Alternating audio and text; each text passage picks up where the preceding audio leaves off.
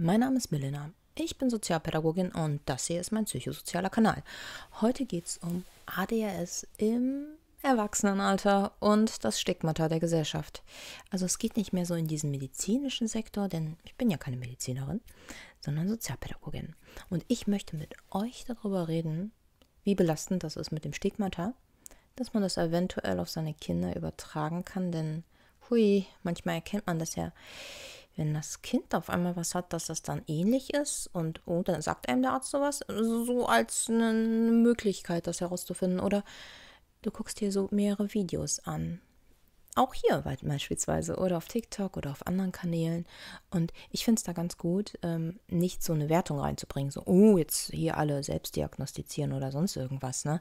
Sowas liest man ja auch manchmal, so unter Videos und das ist dann wenig wertschätzend, denn wenn sich jemand informiert, dann gehe ich ja erstmal davon aus, dass da wohl ein Problem ist. Ne? Also nehmen wir mal an, du kommst öfters zu spät, du kannst deine Zeit nicht so richtig einteilen, du hast dadurch solche Probleme, dass du vielleicht beruflich auch, puh, auch wechseln musst, äh, Burnouts kommen. Ähm, es können ja auch Begleitsymptome noch äh, kommen. Beispielsweise, da kommt ja neben der schlechten Planung, hast du dann vielleicht auch finanzielle Probleme, dann hast du dann Stress, dann hast du, boah, das, das dauert sich ja auf. Ne? Und irgendwann so, boah, boom, ey, alles zu viel.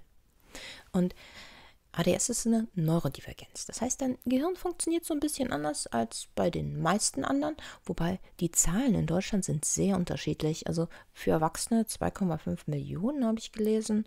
Und ja, ähm, das sind ja schon einige. Also, wenn man jetzt mal hochrechnet, hm? nicht wenig. Das heißt, du bist mit diesem Problem nicht alleine und deswegen findest du wahrscheinlich auch so einige Videos, was ja ganz gut ist. Aber wenn du diese Videos dann hier findest und du merkst was, dann bitte geh zum Arzt, lass dir eine Diagnose erstellen, denn vielleicht ist es bei dir etwas schwerer und Medikamente könnten helfen oder eine Verhaltenstherapie oder vielleicht ist es auch noch nicht so schlimm pathologisch, du kommst damit ganz gut klar und du kannst dann praktisch das ADS auch in dein Leben einbauen. Und es kann dich auch kreativer machen, es kann auch bereichernd sein. Und darum geht es nämlich, denn es ist nicht unbedingt immer negativ. Denn wenn du unter ADHS leidest, es gab eine Beschreibung von jemanden, die war Anfang 20, der das auch als Erwachsener die Diagnose bekommen, mit 20, und die war bei Domian und die hat es beschrieben.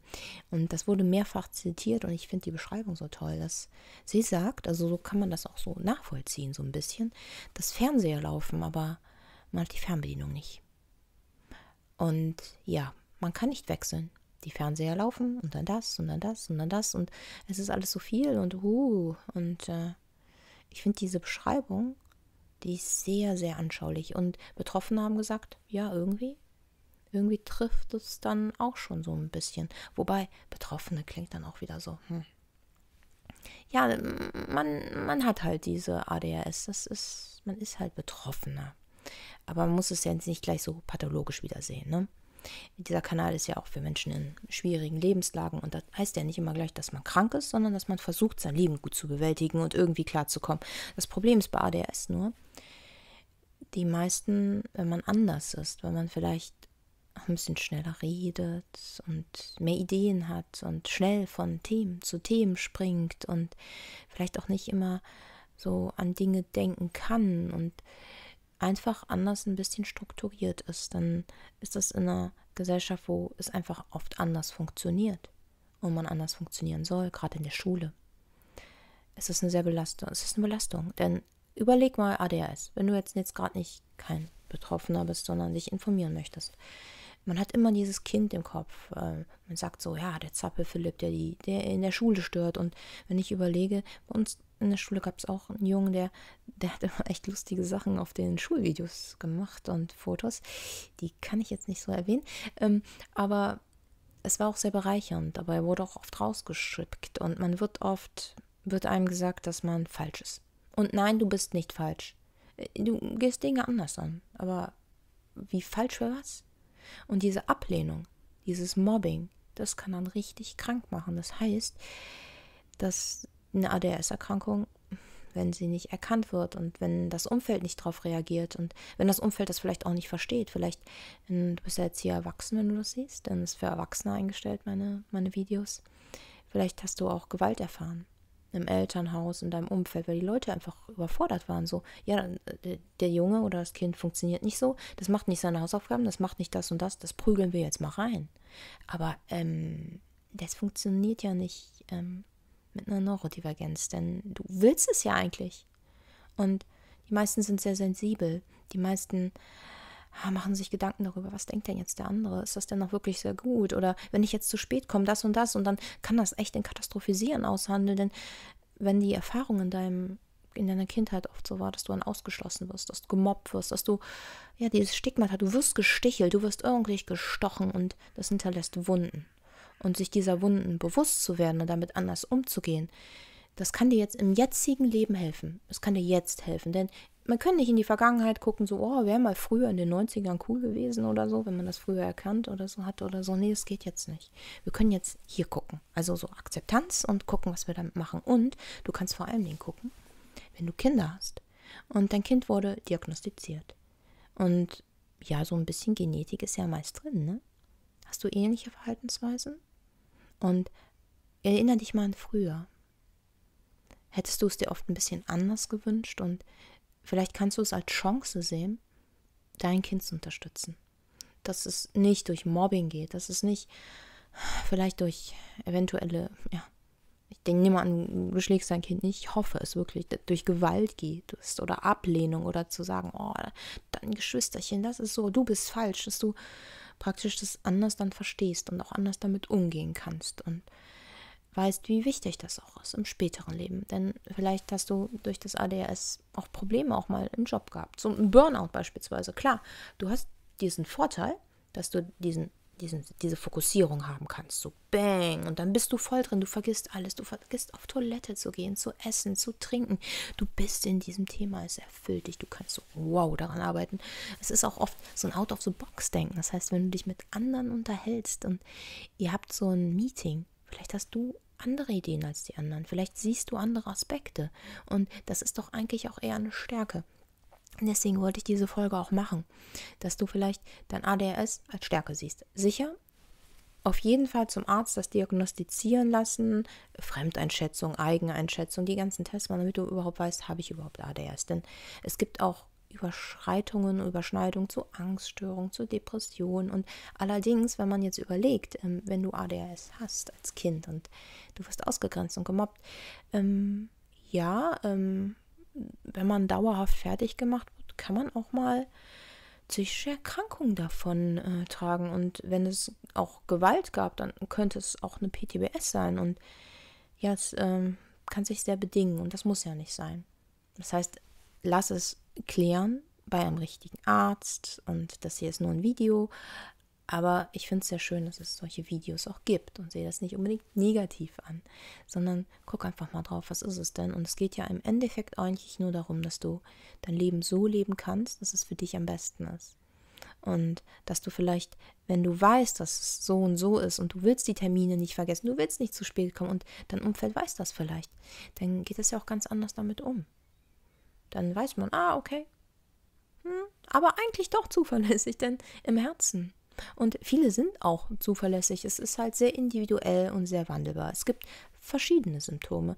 Es kann sein, dass du beispielsweise dein Time-Management so ansatzweise gut hinkriegst. Du machst überall deine Zettel hin. Das Problem ist nur, wenn der ganze Fernseher immer läuft und du einige Sachen dann einfach nicht siehst im Stress, dann dann siehst du auch nicht deine Checklisten und deine Einteilungen und huh, und manchmal ist es dann einfacher, von außen so ein bisschen Hilfe zu haben. Also so eine Verhaltenstherapie kann zum Beispiel helfen, dass du das dann besser mit diesen Strukturieren hinbekommst. Klar, es hat dann diesen Krankheitscharakter. Bei Medikamenten auch, aber wenn du dadurch pathologisch krank werden könntest und du kannst es verhindern, dann ist es ja eigentlich ganz schlau, vielleicht es einfach mal zum Versuchen. Denn wenn es dir jetzt schlecht geht, so richtig schlecht und du wirklich kurz vorm Burnout, aber eigentlich hast du eher das Gefühl, dass es bei dir irgendwie was anderes ist.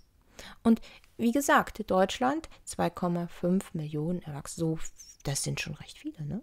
Es gibt natürlich verschiedene Ausprägungen, es gibt diese Hyperaktivität, ohne Hyperaktivität, es gibt Mischformen, aber ich bin jetzt kein Arzt, also gehen wir da jetzt nicht ganz genauer drauf ein, da sollte es nämlich zu einem Arzt gehen. Aber es gibt Hilfen. Und wenn man weiß, was man hat und man kann anders damit umgehen, dann sind da enorme Chancen. Und ich finde es auch wichtig, darüber zu reden allgemein. Wegen diesem Stigmata, wegen dieser Scham. Denn es gibt nicht nur ein Stigmata hier, ähm, ich habe mal Folgen über Psychosen gemacht oder bei Depressionen oder, nee, auch bei ADHS. Dass vielleicht auch Leute sagen, nee, habe ich mal gehört, nee, die zappeln doch nur und die machen nur Ärger aus der Schule oder sonst irgendwas und dann, dann haben sie dieses Bild im Kopf und diese Bilder im Kopf, da bleiben Leute gerne bei. Und deswegen muss man viel drüber reden. Man muss viel drüber reden, das zum Thema machen, damit es auch besser wird. Mhm. Und ich werde diese Woche auch ein paar TikToks veröffentlichen mit so ein paar anderen Aspekten von ADHS und auch Gedankengänge. Vielleicht ist da was für dich dabei. Also abonniere mich gerne und dann sehen wir uns eventuell auch ein bisschen häufiger. Ich hoffe, dass das Video dir vielleicht ein bisschen Mut gegeben hat, dass du nicht falsch bist, denn du bist nicht falsch. Wenn du das als Kind oft gehört hast, weil du einfach ja, ein bisschen anders reagiert hast und nicht in diese Strukturen gepasst hast, dann ist das vielleicht in deinem Gehirn. Und nein, es ist nicht so, du bist nicht falsch. Du bist sogar wahrscheinlich sehr kreativ. Du kannst sehr, sehr bereichernd für Menschen sein, für deine Beziehungen. Und gerade wenn man in so einer Situation jetzt ist, vielleicht ist gerade um dich herum alles sehr viel, sehr viel Chaos. Vielleicht hast du kein Team, das ja für dich auch mal ein bisschen was ordnen kann. Denn wenn man was ja raus so ein bisschen nach außen gibt und sagt, hier, ich bin da und da überfordert und man kann Freunde oder Familie fragen, dann ist das sehr erleichternd, wenn man sich darauf einstellen kann. Aber wenn du es gerade nicht hast, sich dann jemanden zu suchen, mit dem du reden kannst, um vielleicht mal so einen Burnout zu verhindern, weil gerade alles zu viel wird und ja, dann ist so, ein, so externe Hilfe manchmal gar nicht so schlecht und sich ein Team aufbauen, eine Struktur aufbauen, was sowieso im Leben immer sehr, sehr hilfreich ist. Egal, wo jetzt gerade deine Probleme sind und deine Schwierigkeiten im Leben. Bau dein Team auf. Ja. Und ich wünsche dir ganz viel Erfolg mit dem Umgang, falls du die Diagnose bekommst, dass du es auch äh, so sehen kannst, dass es dich auch bestärken kann und nicht nur einschränkt.